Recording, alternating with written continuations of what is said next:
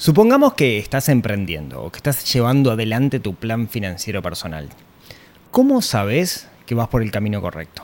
¿Cómo sabes que no se viene una tormenta? ¿Cómo sabes que quizás te estás metiendo en un lugar que no tiene salida?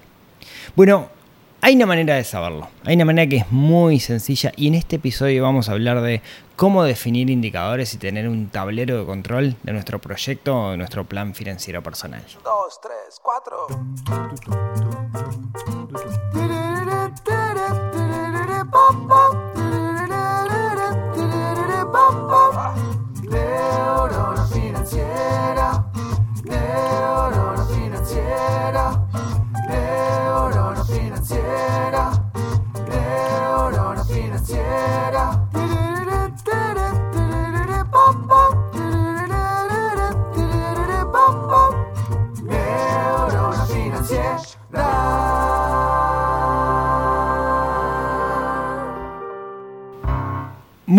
Buenos días, tardes, noches para todos.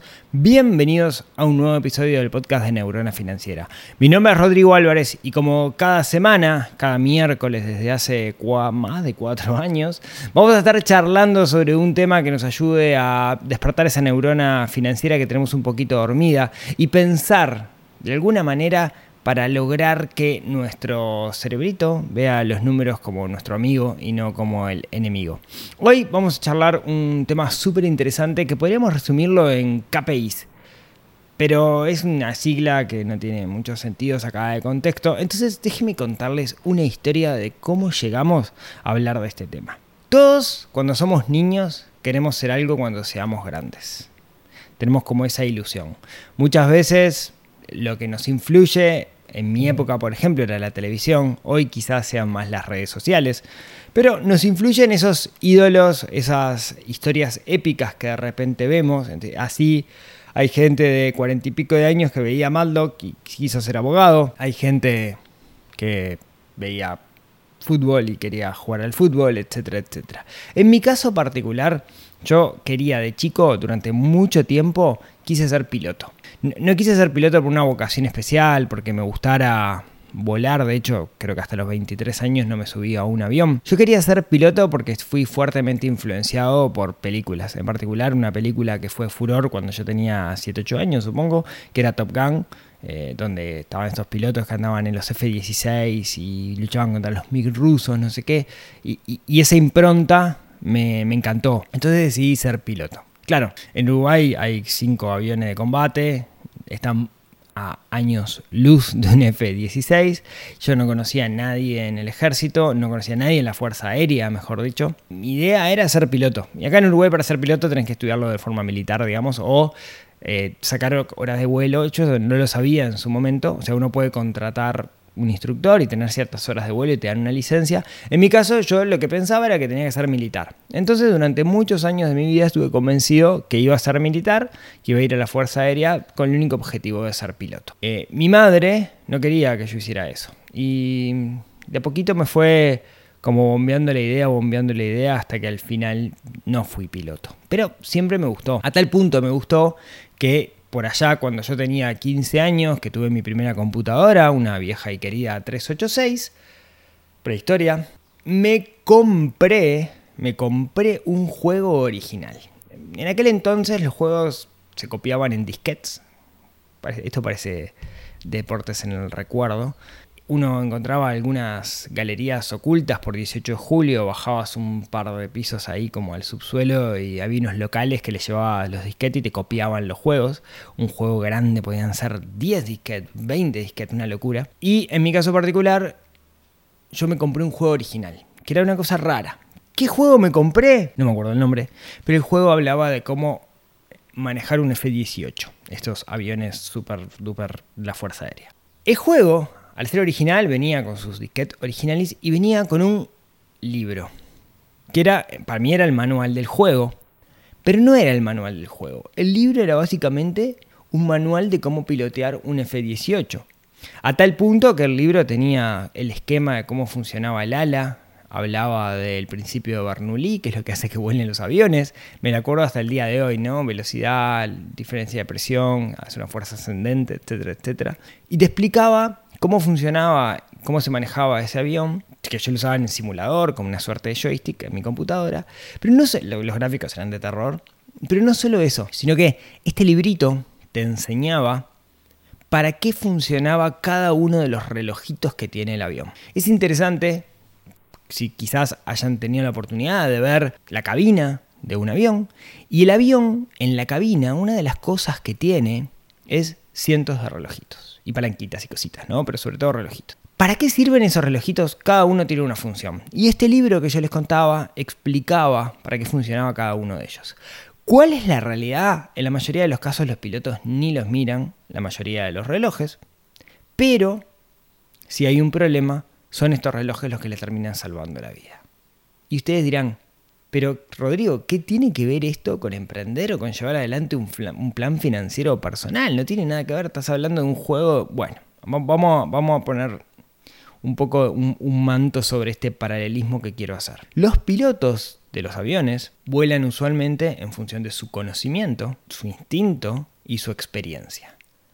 Pero algo que saben es que no pueden confiar en ellos mismos, porque muchas veces su impresión, aquello que sus sentidos les está mostrando, no es lo que realmente está pasando. Y para eso usan datos. ¿Dónde están todos esos datos? En esos cientos de relojitos que hay en el tablero del avión. De nuevo, un piloto, cientos de personas confían la vida en él y el piloto sabe que no puede confiar en su propio instinto, no puede confiar en sí mismo. Y ahí es donde juegan los relojitos. La mayoría de las veces no pasa nada. Ahora, cuando pasa algo, son estos relojitos, son estos indicadores que tienen en su tablero de control, lo que le indican, che, cuidado, lo que viene de frente es una tormenta, o cuidado, deberías bajar, o cuidado, hace más frío y se nos puede congelar una turbina o un sensor o lo que sea. Y ustedes dirán, ¿qué tiene que ver esto? Bueno, todos nosotros cuando estamos emprendiendo o cuando estamos llevando adelante un plan financiero personal, que no es otra cosa que un emprendimiento, es como si fuéramos un piloto de avión. Tenemos un destino, tenemos un origen y nos ponemos en vuelo. Y cuando estamos en ese camino nos pueden pasar un montón de cosas, lo cual nos va a obligar a tomar cientos de decisiones. Decisiones que pueden hacer que nuestro negocio funcione o nuestro negocio no funcione. Decisiones que pueden marcar la diferencia entre tener éxito y cerrar nuestro negocio, las puertas de nuestro proyecto. Esas decisiones, la mayoría de las veces las tomamos por instinto, pero deberíamos tomarla basado en datos. ¿Qué datos? Y ahí es donde viene este concepto de indicador, que es el, no es otra cosa que el relojito que tiene el piloto en el avión. Un indicador, en inglés se le llama KPIs o Key Process Indicator, son de alguna manera un número usualmente medido en una unidad de tiempo que me da información relevante de cómo está funcionando mi negocio. Vamos a poner un ejemplo, ¿no? Ventas cuánto estoy facturando por ventas en mi negocio en un periodo de tiempo dado. Por ejemplo, un mes. Eso es un número. Ahora, si yo comienzo a ver la tendencia de esos números, cuánto vendí en enero, cuánto vendí en febrero, cuánto vendí en marzo, eso me va a empezar a dar información relevante. ¿Qué pasa si las ventas están cayendo continuamente? Capaz que yo me siento, y acá digo siento justamente porque no es que lo pueda medir, siento que estoy mucho más ocupado, pero mis ventas vienen bajando. ¿Qué información relevante hay ahí? ¿Qué puedo hacer al respecto? Bueno, justamente se trata de definir cuáles son esos indicadores y definir cada cuánto los tengo que medir. ¿Cuáles son? Dependen de cada uno del negocio. Todos los negocios tienen indicadores distintos. No podríamos decir, ah, este es el indicador. Si es un negocio que tiene que vender, por ejemplo, podría ser facturación, o podría ser costos, o podría ser el beneficio, que es facturación menos costos, o podría ser dinero por cobrar, quiere decir cosas que vendí pero todavía no cobré. Y siempre medido en una unidad de tiempo, por ejemplo en un mes o en una semana o en un día, idealmente en un mes. Entonces yo puedo decir, bueno, tengo un indicador que es cada mes yo digo cuánto facturé. A mes vencido lo hago, ¿no? O sea, el, primero de noviembre digo cuánto vendí en octubre. El primero de diciembre digo cuánto vendí en noviembre. Y eso lo pongo en un Excel, en un Google Sheet, en un Number de Apple, en cualquier planilla electrónica que ustedes quieran. Y si quieren, además, los podemos mostrar de forma gráfica. Y ahí es donde tenemos el tablero de control, justamente, viendo todos los grafiquitos cuáles son las tendencias. Veamos algunos ejemplos de indicadores, como siempre, depende en cada uno de los negocios. Pero un indicador podría ser facturación, costos, beneficio, ticket promedio, cantidad de productos vendidos o cantidad por cantidad de productos según tipo de productos que estoy vendiendo. Podría ser cantidad de horas trabajadas, podría ser cantidad de llamadas que he recibido, podría ser consultas en redes sociales o seguidores en redes sociales si eso es realmente relevante para, para, mi negocio. Ahí una de las cosas que tenemos que tener cuidado es evitar los indicadores vanidosos, indicadores que en realidad están asociados más a mi ego, a, ay, mira, me dieron like en esta publicación, pero capaz que la gente que me está siguiendo nunca me va a comprar. Entonces, tener cuidado en particular con estas cosas asociadas al ego que no están directamente relacionadas con eh, la venta o, mejor dicho, con el objetivo de mi negocio. Entonces, ¿qué deberíamos hacer? ¿Cuál es el proceso de esto? Etapa número uno nos sentamos y definimos cuál es el objetivo de mi negocio. Y el objetivo de mi negocio no es solamente quiero facturar cierta cantidad de dinero, sino que seguramente el objetivo también tenga implicado cuántas horas quiero trabajar o cómo es el estilo de vida que yo quiero vivir. Porque, de nuevo, ¿no? Yo lo que pienso es que un negocio lo que debería hacer es sustentar el estilo de vida que nosotros queremos tener. Ese debería ser el objetivo del negocio. Luego, siguiente etapa de este proceso, luego que tengo claro hacia dónde voy, cuál es mi norte, cuál es mi aeropuerto de destino, tengo que sentarme y en función de mi negocio ponerme creatividad arriba de la mesa y comenzar a definir los indicadores. ¿Cuántos indicadores? Depende. Depende de cada uno de los negocios. Si meto muchos, va a ser complicado al principio. Así que, como siempre, la recomendación para tomar un hábito es ir de menos a más. Podría ser, por ejemplo, o debería incluir la cantidad de ventas mensuales, el monto de facturación, cuáles son los costos que yo tengo, etcétera, etcétera, etcétera. Va a depender mucho del negocio. Recomendación, hay dos tipos de indicadores. Hay indicadores que son estratégicos, que están asociados a la visión del negocio, dónde quiero estar de acá a cinco años. Me están acompañando esos indicadores, por ejemplo, puede ser beneficio neto de mi negocio. Entonces yo podría hacer todos los años cuál es el beneficio que dejó mi negocio. Ahora bien, hay otros indicadores que son operativos. Que lo que me dicen justamente es, che, cuidado que se puede venir una tormenta, te estás metiendo en un sistema de alta presión, ¿no? Las ventas vienen bajando, cada vez vendés más producto, pero tu, tu facturación cada vez es menor. ¿Qué está pasando ahí? De hecho, en esos indicadores operativos, inclusive se puede agregar, capaz que son estratégicos, va a depender de cada uno de los casos, números de la competencia. ¿Cuáles son mis principales competidores? Cuál es el impacto que tienen. Puedo deducir la cantidad de ventas que tienen, etcétera, etcétera, la cantidad de locales, por ejemplo. Hay que ser como muy creativo, pero tenemos que tener presente eso. Hay dos tipos de indicadores, los indicadores operativos y los indicadores estratégicos.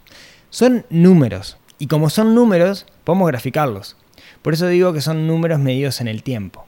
Si yo digo ventas en enero, en febrero, en marzo, abril, mayo, junio, julio, agosto, septiembre, puedo graficar eso, por ejemplo, con un gráfico de barras y ver si mis ventas son cíclicas, si aumentan, si crecen, calcular el promedio de ventas mensuales, etcétera, etcétera. De nuevo, hay que ser sumamente creativo a la hora de definir los indicadores, tienen que estar medidos en el tiempo y acá es donde viene la tercera pata de esta ecuación. La tercera pata es definir un ritual en el periodo de tiempo designado para poder revisar y llenar ese número en la planillita. Por ejemplo, yo podría decir, todos los primeros de mes me tomo una hora y en esa hora reviso cuáles son mis indicadores y los vierto en una planilla. Ahora, es clave no olvidarse y definir este ritual, este ritual mensual en el cual lo que hacemos es ver esos números. En mi caso particular, por ejemplo, tengo una planilla Excel, de Numbers en realidad, eh, que es como el Excel de, Apple. Tengo en cada una de, las hojas, tengo un dato relevante. Y después tengo dos tableros de control que me muestran gráficamente esos datos. Me muestran, tengo dos, ¿por qué digo dos? Porque tengo uno operativo, que son datos del día a día, ¿no? Por ejemplo, eh, facturas por cobrar.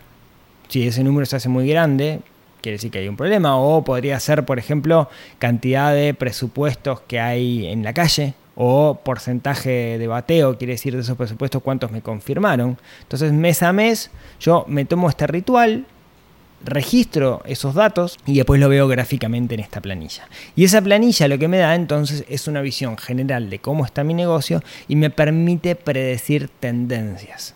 Si yo veo que mi facturación está a la baja, tengo que hacer algo. Ahora, mm, me puedo dar cuenta de eso. No es que tipo, ah, mira, eh, este negocio es cíclico, a veces factura, a veces no.